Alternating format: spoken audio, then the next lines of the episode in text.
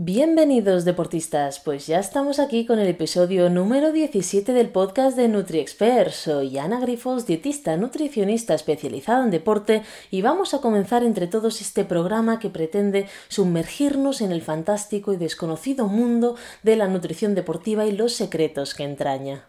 Hoy en este nuevo episodio vamos a hablar sobre cómo la mente nos puede ayudar en nuestros retos deportivos o por el contrario, si no la tenemos bien entrenada puede ser nuestro mayor enemigo. Y para ello tenemos el gusto de contar con una muy buena amiga y profesional como es Merichel Bellatriu, psicóloga deportiva de alto rendimiento. Hola Mary. Hola Ana, ¿qué tal? ¿Cómo estás? Muy bien, muy bien y encantada de tenerte aquí en este podcast en el que, si te parece, vamos a ir desengranando toda esta importancia de lo que es la mente y para ello quiero preguntarte sobre tu frase preferida, ¿no? Que es esto de entrena tu mente. ¿Cómo salió esta frase?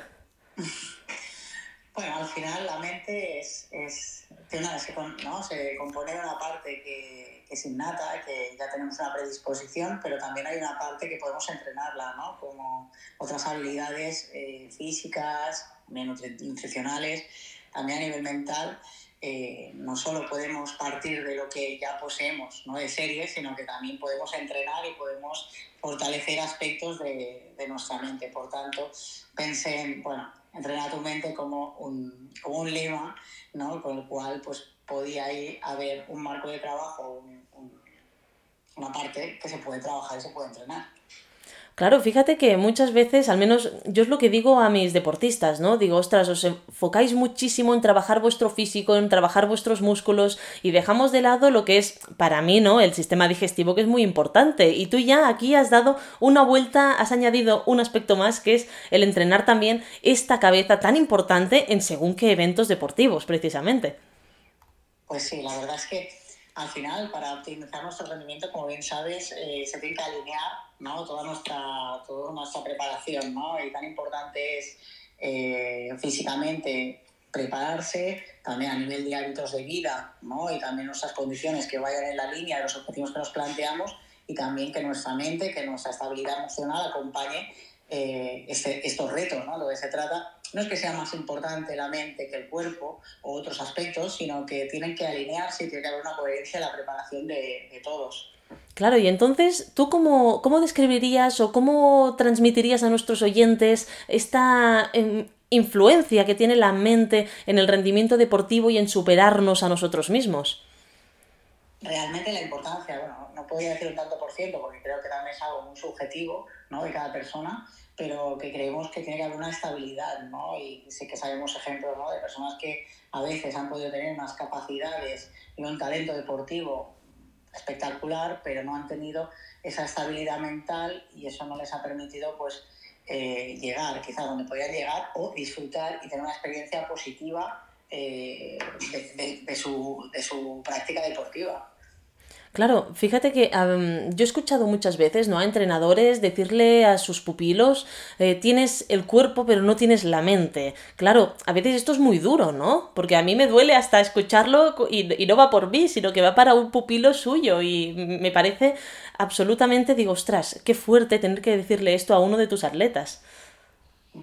Sí, también, también es verdad que, que depende cómo transmitimos la información, también podemos generar unas sensaciones u otras, ¿no? Yo creo que no tienes la mente sería, sería algo para mí un poco tanjante, ¿no? Yo creo que a veces es mejor concretar, ¿no? Es decir, eh, pues creo que deberías trabajar un poquito más la concentración o creo que tus emociones te están pasando malas, malas pasadas eh, a la hora de la competición. Entonces creo que ahí también, cuando damos mensajes también, es verdad que decimos a veces grandes titulares y eso a ver, puede hacer más daño que bien, ¿eh? También yo en relación un poco a esto que comentabas y, también teniendo en cuenta a, la persona que se le dice cómo se puede sentir cuando se le dice esto, ¿no? Claro, totalmente, totalmente. Ya te digo que a mí cuando, cuando lo escucho y no, y no lo he escuchado una vez ni dos, la verdad que hasta me duele a mí y digo, mira que no va por mí, imagínate si me lo dijeran a mí directamente. Pero bueno, tú, eh, Mary, ¿cómo, ¿Qué estrategias o técnicas darías a, estos atletas que necesitan reforzar algún aspecto para fortalecer esta, esta mentalidad y ayudarles a superarse a sí mismos? Seguramente esta, pregunta es, bueno, puede parecer sencilla o pero, es más compleja, porque al final te dependerá ¿no? de, la persona, del deportista, de sus habilidades, de sus capacidades, de sus necesidades, del deporte que practica. Entonces, en función de todo esto, vamos a tener que trabajar unas estrategias o, en unas áreas u otras. Por ejemplo, un tema, por, por, también dar aspectos que solemos trabajar, uno de los temas que más trabajamos es el tema de la autoconfianza, ¿no? es el tener la creencia que puedo y que tengo las habilidades y los recursos necesarios para hacer frente a un reto esto es una de esa es una de las variables que más trabajamos. Después también está, estaría el tema de la activación, ¿no? el saber regular nuestra activación. No debe estar en ese punto, ¿no? como la pasta, estar al dente para competir. ¿no? Eh, muchas veces o vamos pasados o vamos justos. Entonces hay que buscar ese, ese punto y es una de las áreas que también más se trabaja, ¿no? el buscar esa activación que nos permite pues, llegar a, a ese rendimiento óptimo. Sí, bueno, fíjate que aquí me he encontrado algunos, algunos atletas que están tan activos en una competición, que se ponen tan nerviosos, no tan pasados, como, como dices, que, que les ha bajado la glucemia, o sea, eh, los hidratos de carbono que hemos consumido para que llegara a la competición, les ha bajado a tal punto, o sea, lo han consumido antes de empezar y dices, he empezado cansado, digo, si no me extraña, hijo, cálmate un poco. ¿Cómo, cómo conseguimos calmar una mente inquieta como esta? Claro, no, no, y, eso es totalmente, ¿eh? porque la activación cuando, cuando se acelera previamente a la competición lo que hace es que esa persona es como si compitiera antes, como si su salida, yo les digo, eh, tú es como si hubieras salido dos horas antes que tus compañeros, entonces cuando tú llevas, cuando tú empiezas, ya llevas todo ese tiempo que te has quemado, con lo cual muchas veces, si estoy entrenando bien, eh, ¿por qué no llego? ¿Qué pasa? ¿No estoy haciendo algo bien? No, si no es un tema de no hacer algo bien en cuanto a tu entrenamiento, es que estás gastando lo que tienes mucho antes, ¿no? Y eso se refleja pues, en, en el cansancio, la fatiga, pues seguramente, ¿no? En, en la parte, ¿no? De, del gasto nutricional. Entonces, claro, al final para trabajar esto tenemos que ver las causas, tenemos que ver eh, qué incide en, ese estrés ¿no? del deportista, y puede ser pues, desde cómo se plantea la competición, eh, si se ajusta a sus expectativas, si solo se focaliza en el resultado. Eh, bueno, hay todo un, todo un seguido de cosas que nos pueden ayudar también a gestionar, a gestionar ese momento. También está el tema de las rutinas competitivas, ¿no? es decir, tener ciertas rutinas que nos ayuden a gestionar eh, nuestro nivel de activación. pues qué hago la noche anterior, cómo me preparo el mismo día, estas cosas, cuando las tenemos ya, las realizamos de forma sistemática, nos da una percepción de control y eso nos da tranquilidad. Son cosas que trabajamos y que entrenamos también. Claro, aquí puede ser muy importante ¿no? no tener solamente una única competición y que sea importante, sino estos objetivos B y C para trabajar estos, esta activación previa y que el deportista esté mucho más consciente, que tampoco supongo que se trata de que esté completamente neutro y que no le importe, ¿no? Algo de activación tiene que haber. Claro, claro, no, totalmente, ¿no? Los nervios son buenos. Estar nervioso es bueno porque estar nervioso te, te permite estar atento y atenta, ¿no? Para, para, realizar esa actividad, para hacer deporte no podemos estar relajados, no podemos pasar del sofá, ¿no? A, empezar una carrera. Entonces, la, la, activación es necesaria. Lo que pasa es que debemos buscar ese margen eh, que nos sume y que no nos reste, ¿no? Es el punto necesario. Claro, porque eh, Mary, tú has trabajado con muchos deportistas diferentes, muchísimos de ellos amateur, pero muchísimos otros también de élite, los has ayudado a superar obstáculos mentales. ¿Cuáles son aquellos principales obstáculos mentales que te encuentras en tu día a día en consulta? Bueno, quizás, eh, como os decía antes, ¿no? el tema de la autoconfianza, el tema de los pensamientos negativos, ¿no? sobre todo deportes de resistencia ¿no? que, que estamos acostumbrados a tratar eh, se da mucho, ¿no? Hay mucho tiempo, eh, pasan muchas cosas, eh, podemos prever, pero hay cosas que no las se pueden prever, que pasan en el momento, entonces, bueno, cómo vencer esas situaciones, cómo afrontar obstáculos, las dudas, aquellos pensamientos que me hacen cuestionarme. quizás el tema de la autoconfianza es una de las áreas, como te decía, que, que es más importante y que seguramente ayer lo decía ¿no? una deportista, pues igual el 99,9% de los deportistas acabamos trabajando estos temas de una forma o de otra.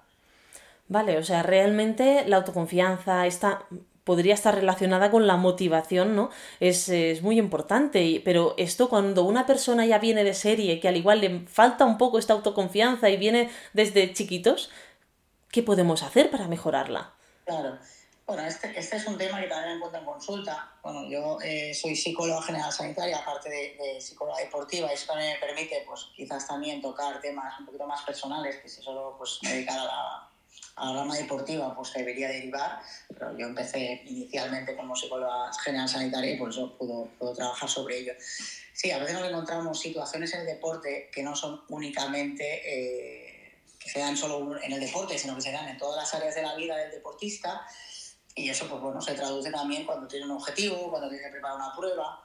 Bueno, yo a veces cuando exploro y veo un poco que, que se da esa situación generalizada, lo que intento decir es que, bueno, primero, que no puedo abarcarlo todo y que vamos a tener que abarcar un área y que quizás abarcándolo, trabajando desde la parte deportiva, después vamos a poder instaurar esos aspectos en otras áreas, ¿no? Entonces, cómo me valoro, cómo me planteo los objetivos, cómo valoro después una competición, eh, a qué cosas doy importancia, eh, qué me fijo y qué no me fijo, qué me ayuda y qué no me ayuda, ¿no? decir, aprender cómo a valorarse desde, la, desde el escenario deportivo nos va a permitir también trabajar esto en otras áreas, ¿no? porque si no al final pues, vamos reflejándonos de esa manera y quizás esa experiencia deportiva, en lugar de ayudarnos, es un lugar más donde castigarnos o donde desvalorizarnos.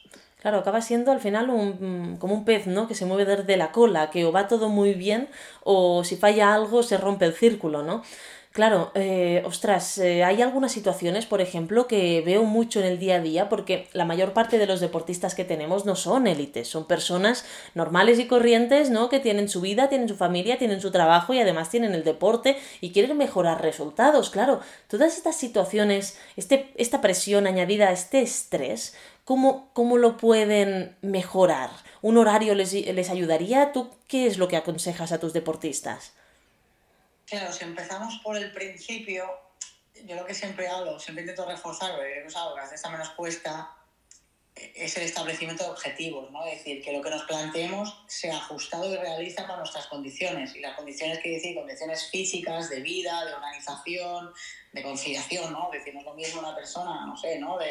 25 eh, años, que tiene un trabajo, que acaba a las 3 de la tarde, que no tiene otras obligaciones, eh, que una persona pues, de 45, 50, que tiene un par de hijos, que tiene un trabajo también de responsabilidad, un horario un poco más complicado. Entonces, todo eso también tenemos que tenerlo en cuenta, ¿no? que, que, es, que lo que nos planteemos esté dentro de nuestra realidad y que estamos dispuestos también a, a, a invertir ahí y cuál también, como has dicho antes, es la motivación por el objetivo, que no sea la motivación de porque aquel o mi compañero en el club vamos a hacer esta, eh, esta carrera y nos vamos todos. Y a mí pues tampoco me apetecía hacer tanto, pero claro, para no quedarme pues eh, voy también, ¿no? porque yo no voy a ser menos.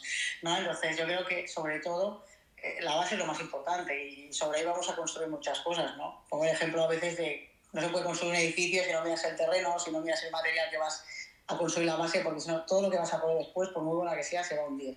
Y eso es lo que pasa muchas veces en, con el deporte, ¿no? Cuando nos planteamos un objetivo, que si la base no está bien, nada de lo que pongas después va a ser, va a ser adecuado, porque vamos a depender eh, de, de, otras cosas, ¿no? Entonces, empezar mucho por ahí nos va a dar una buena base, nos va, nos va a permitir tener una buena vivencia. Si tú tienes una buena vivencia, también es verdad que es cuando aprendes mejor, ¿no? Porque al final el deporte es, tiene esa parte, ¿no? De diversión, de vocación, de algo que realmente te gusta mucho, no lo haces como una obligación.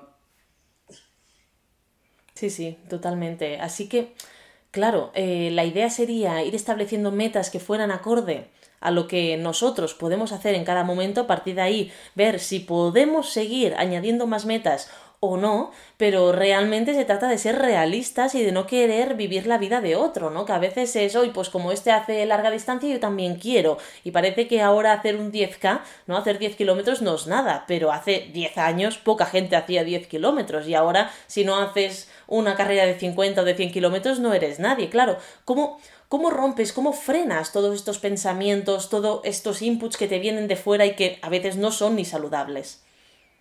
realmente realmente es difícil, ¿no? Porque hoy en día vivimos una sociedad exigente que, que más es mejor, ¿no? Es decir, ¿no? que poder y, y, no hay límites, ¿no? Entonces, realmente es, es, difícil, ¿no? Pero yo creo que también, claro, lo intento yo desde mi espacio, o lo que invito quizás a las personas que, que pueden compartir eh, este espacio, es que reflexionen sobre lo que hacen y por qué lo hacen y qué les supone, ¿no? Es decir, al final un poco el, eh, también que nos pensemos por qué hacemos lo que hacemos y por qué estamos donde estamos. Y a veces esto nos pasa en deporte, pero también nos pasa en otras áreas, en el trabajo, en la familia, las relaciones, ¿no? Y pensar un poco en eso, ¿no? Si lo que estoy haciendo es lo que realmente quiero hacer y cuál es mi motivación, ¿no? Es una pregunta que siempre hago el primer día, que es qué te motiva a hacer este deporte y por qué haces este y no otro.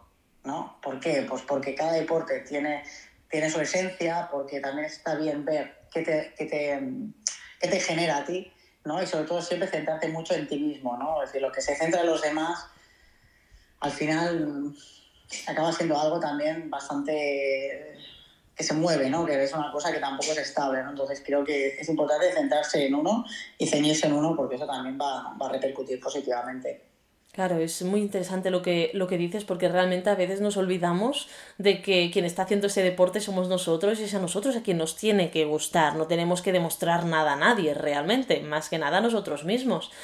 Mm, Mary, cuando nosotros nos focalizamos ya en obtener un objetivo, sabemos lo que queremos, ¿no? Y decimos, ala, me gustaría llegar ahí, ¿vale? Pero este objetivo, ponte que es a un año vista. A un año vista pueden pasar mil cosas, ¿no? Pero realmente para que lo podamos conseguir bien, no nos hagamos daño, podamos trabajar la motivación, la, la, concentración, toda esta mente tan importante y el sistema digestivo, cuanto más tiempo mejor, por supuesto. Pero para mantener esta concentración y no desviarnos en el proceso, ir marcando otros objetivos que no tienen nada que ver, ¿cómo lo hacemos? Claro, esto lo ideal sería que en el momento que uno se plantea un objetivo, eh, ya sea a corto plazo, medio largo o a largo plazo, es que intentemos plantear objetivos también de proceso, ¿no? hay personas que se plantean hacer una, una carrera o un objetivo ambicioso en, ¿no? en vistas a un año, y entonces también está bien que plantee pues, unos objetivos intermedios. Tenemos objetivos intermedios, pueden ser competiciones, pero también pueden ser aspectos a trabajar. ¿no? Pues, eh, no sé, ¿no? Pues cambiar ciertos hábitos alimentarios o trabajar mis pensamientos negativos, o ganar resistencia. Entonces, esto hemos intentado también trabajar en estos conceptos, ¿no? Porque muchas veces hablamos de resultado y hablamos de competiciones o de posición, ¿no? Depende también un poco si somos amateurs o profesionales. Pero creo que también, por un lado, es objetivos de, de realización, ¿no? De consecuencia, o sea, objetivos finales y objetivos de proceso, ¿no? Entonces, hemos de intentar que los objetivos finales estén también acompañados de objetivos de trabajo y así podemos ver, porque a veces pasa, ¿no? Que no sé, pues tenemos un objetivo a un año vista y al cabo de tres meses nos hemos puesto pues una carrera intermedia para valorar cómo vamos y resulta que esa carrera pues nos va mal a nivel de resultado, ¿no? Porque no se hace simplemente lo que uno esperaba. Si tenemos objetivos de proceso, vamos a también valorar otras cosas. Eh, ¿Cómo he hecho mi salida? Si estaba, pues mira, no estaba tan nervioso, tan nerviosa como otras veces. Eh, me he alimentado adecuadamente y me he hidratado bien. Eh, he tenido algún momento en que no me he sentido bien, pero he podido afrontarlo.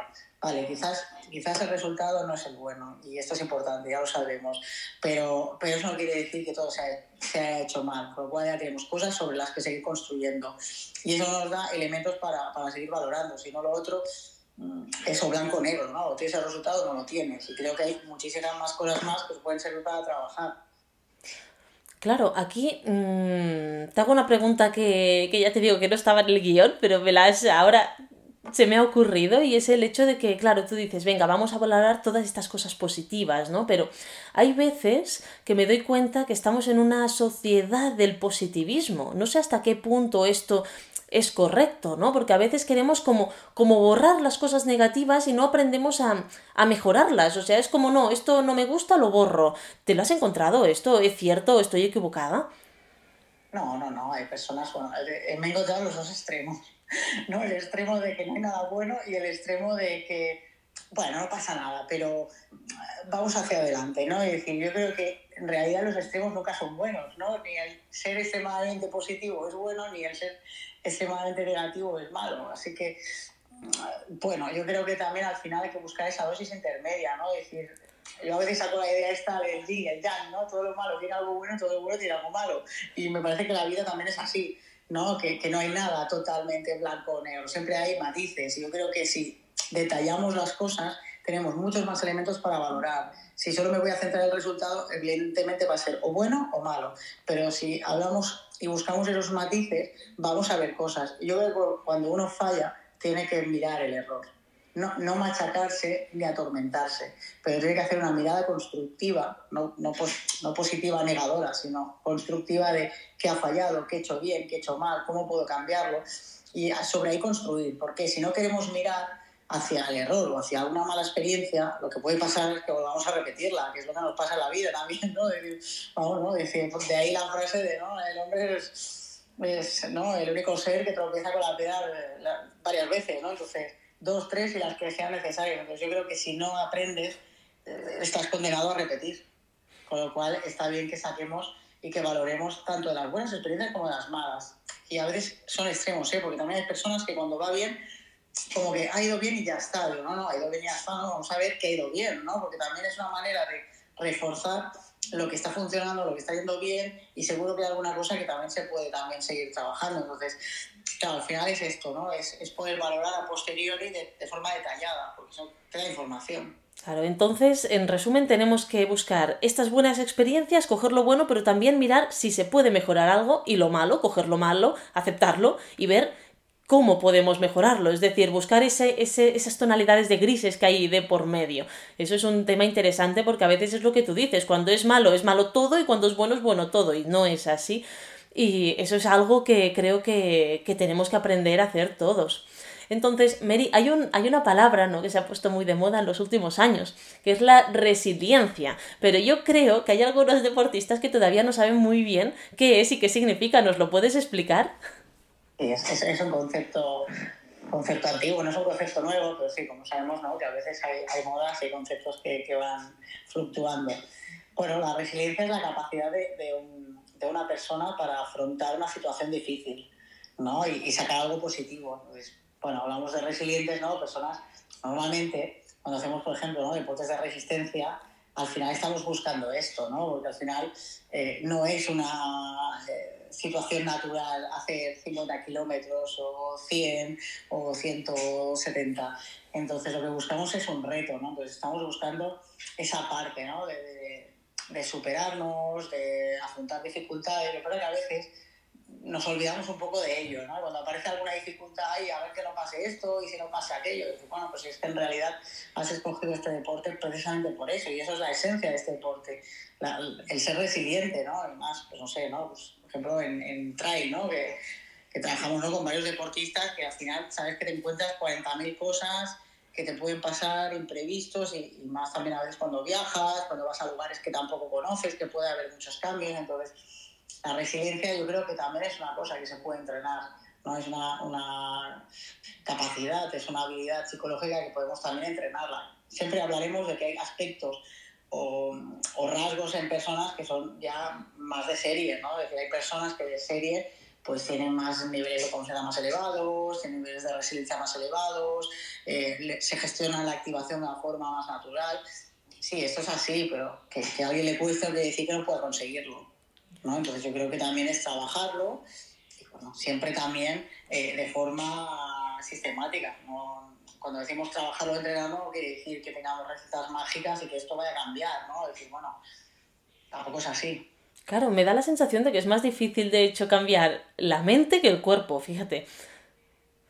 Bueno, seguramente, claro, depende de la expectativa, ¿no? Si queremos, también habría que concretar, ¿no? decir, qué aspectos podemos trabajar y yo creo que sí que, sí que hay aspectos a trabajar, pero claro, también vemos ¿no? que una persona también con la edad se va volviendo como más rígida, ¿no? Es decir, bueno, digo, ¿no? Que a veces los niños son de plastelina, ¿no? Luego vamos al barro, luego ya vamos a ir a metales, ¿no? O a, o a elementos más duros y, y, y, menos manejables, ¿no? Entonces, eso no quiere decir que no podamos modificar cosas, porque creo que Incluso tengo algún eh, deportista maduro que también ha trabajado aspectos y nota mejorías, ¿no? Y su personalidad es la misma que era, no ha cambiado la personalidad. Pasa que quizás ciertos hábitos de pensamiento, ciertas perspectivas de cómo me tomo las cosas, o cómo...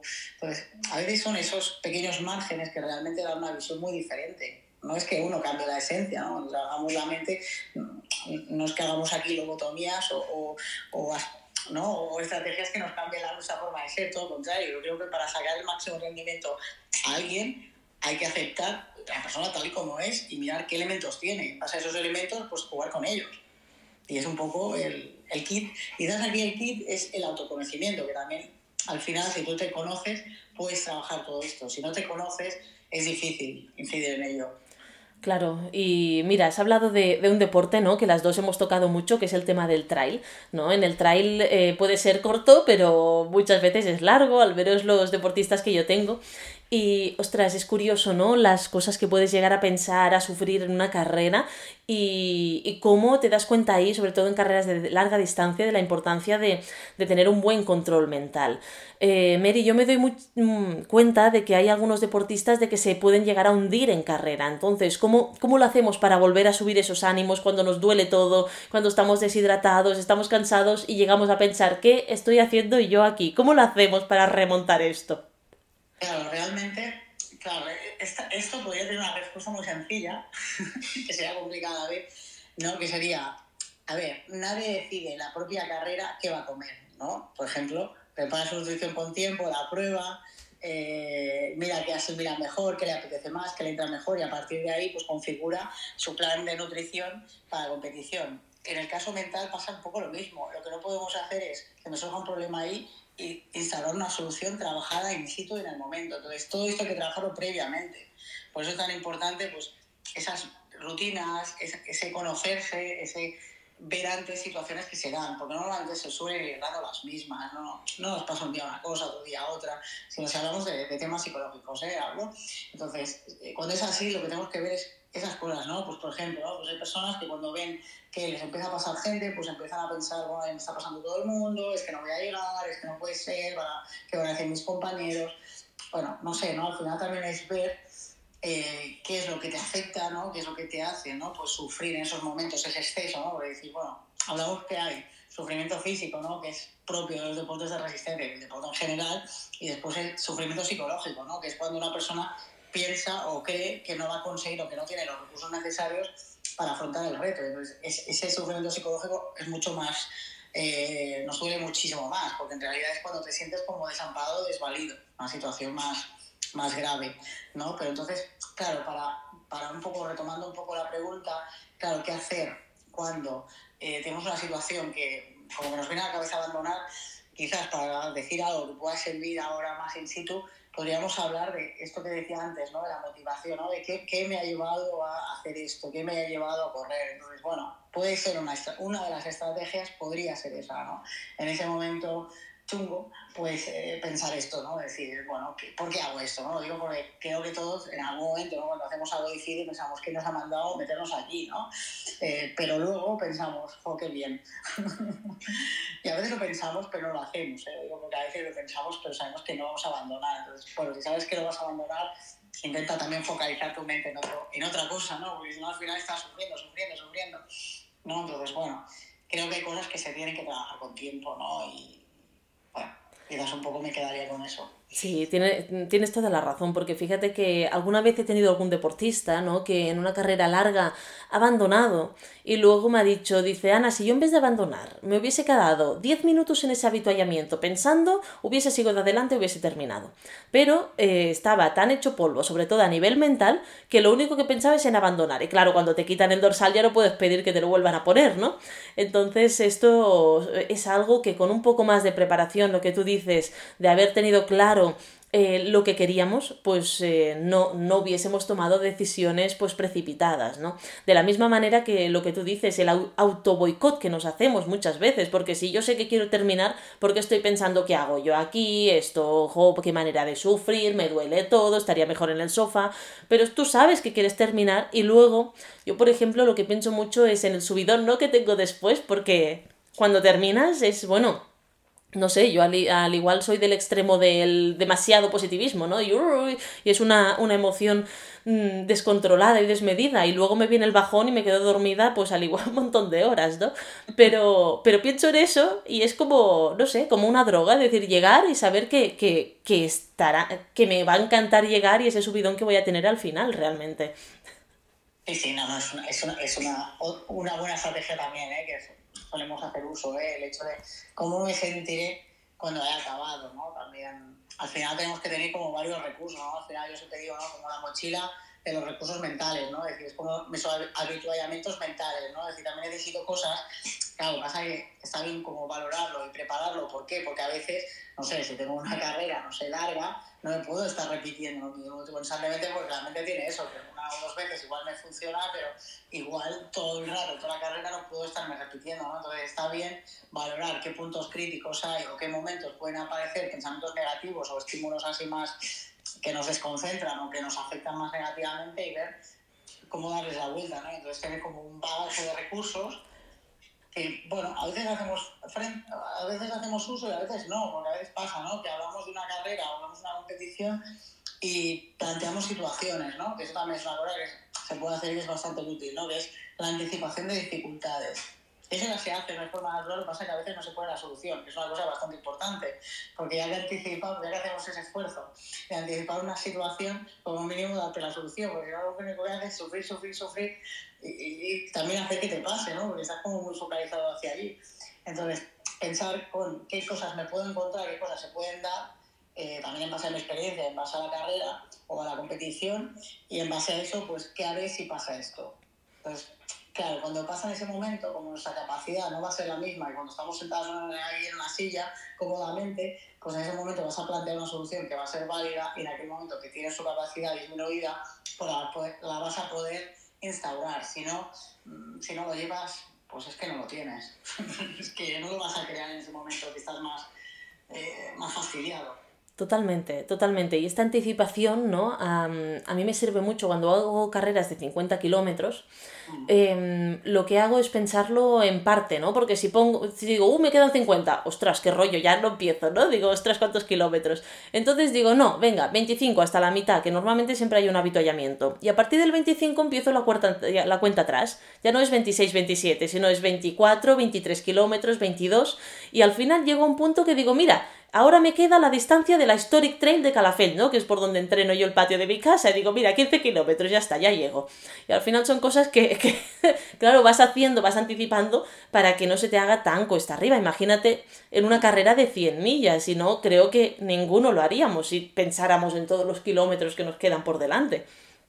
No, no, totalmente. Bueno, es la frase, una frase que también digo a menudo es de y vencerás, ¿no? Y al final en las competiciones, sobre todo esas competiciones largas, no son cortas también, ¿eh? podemos dividir en partes porque también nos ayuda también a gestionar diferentes momentos, pero sobre todo cuando son largas, ¿no? Divide y vencerás porque solamente también es como poner, ¿no? Como diferentes carreras, ¿no? En una carrera y eso también te hace, bueno, que, que sean porciones, ¿no? Entonces es algo que también es como más asequible, más digerible, ¿no? Entonces, yo creo que también eso es bueno, creo que es una de las cosas que también intentamos hacer, ¿no? Es planificar la competición eh, para, bueno, pues al final también normalmente hay puntos más buenos y puntos más malos. Normalmente la competición no es sufrir desde el principio al final. Siempre hay momentos en que puedes pues, desconectar un poquito más o puedes bajar un poquito más el esfuerzo pues, porque el desnivel es diferente o porque la dificultad cambia. Entonces, intentar jugar también con momentos difíciles, momentos fáciles y eso también nos da, ¿no? Pues no sé, ¿eh? por ejemplo, una subida, ¿no? Pues nos está haciendo medio pesada y costosa pensar que después de una bajada que vamos a recuperar, que se nos da bien y eso pues nos va a aliviar mentalmente y ya te hace ver esto de una forma diferente, ¿no? Es que la perspectiva que le das a las cosas, ¿no? Como decías, al final también cambia mucho, ¿no? Cómo, cómo lo vives, con la vivencia que tienes. Totalmente. Y a ver, Mary, ya para terminar, para no tenerte aquí una hora entera, que me encantaría estar hablando contigo, ya sabes que, a mí me gusta mucho aprender de ti, pero para no, no tenerte aquí todo el día con nosotros, eh, última pregunta. Mm, ¿Qué le recomendarías a nuestros oyentes para fomentar esta mentalidad de crecimiento continuo, de mm, aprendizaje para, para, su deporte, para su mente y, y al final para que puedan superarse día a día? Vale, aquí voy a rescatar alguna idea ya tomada, pero creo que, es, la base, ¿no? Es eh, plantearse los objetivos en base a su, sus condiciones de vida, a, sus, eh, a lo que le apetezca, porque al final eso va a tener que asumirlo, ¿no? Al final plantearnos objetivos que queremos, vamos a estar comprometidos.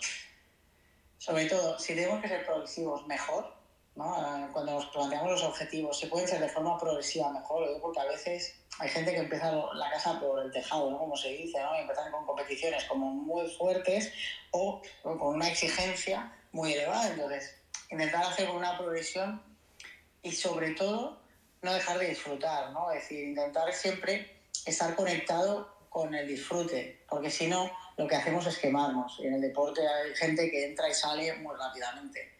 Pero si lo que uno quiere es disfrutar del deporte a largo plazo, siempre eh, estar en contacto con ese disfrute, aunque haya momentos que, que, suframos, que esos ya son normales, pero si ese sufrimiento uno piensa que es más o que dura más de lo que se cree, que se pare y que piense, ¿no? Yo creo que pensar es bueno, hemos de intentar también entrenar la reflexión y ir también valorando, ¿no? Es decir, hacer caso al cuerpo, hacer caso a nuestra mente, escucharnos cuando hay algo, pues también hacerle caso, adaptarnos, pero sobre todo esto, ¿eh? ser flexibles con nuestros objetivos, objetivos realistas y disfrutar, para poder disfrutar pues, el máximo tiempo posible del deporte, que es la idea. Eso es, al final lo que queremos es estar activos el máximo tiempo posible. Mary, muchísimas gracias. Una última cosa, ¿dónde te pueden encontrar nuestros deportistas? Vale, pues bueno, pueden, encontrarme por diferentes, por diferentes lugares. Así lo más fácil pues quizás sería a través de las redes, de las redes sociales, justo pues bueno, ahora estoy, eh, me encuentro elaborando un nuevo perfil más profesional que se llama precisamente Entrena tu mente, ¿vale? Y después tenéis mi correo. Cualquier duda, cualquier cosa que queráis comentarme, pues lo, os lo facilito y podéis, podéis eh, contactarme. Mi correo es merichail.bl.copc.cat. ¿Vale? Si tenéis cualquier duda, cualquier cosa, pues sabéis que también podéis, podéis escribirme por allí. Muy bien, pues muchísimas gracias por estar ahí hoy aquí con nosotros, Mary. De acuerdo, muchísimas gracias, un placer y hasta pronto. Y ahora sí, finalizamos este podcast con la experiencia de una profesional como es Meritxell Bellatriu. Espero que os haya gustado y motivado para seguir y realizar vuestros propios retos deportivos. Espero que lo hayáis disfrutado y poder veros en el próximo episodio la próxima semana. Si tenéis más dudas sobre nutrición deportiva o queréis un asesoramiento individualizado, no dudéis en poneros en contacto con nosotros en info.nutriexpert.com o en nuestras redes sociales arroba y la mía propia Ana Grifols.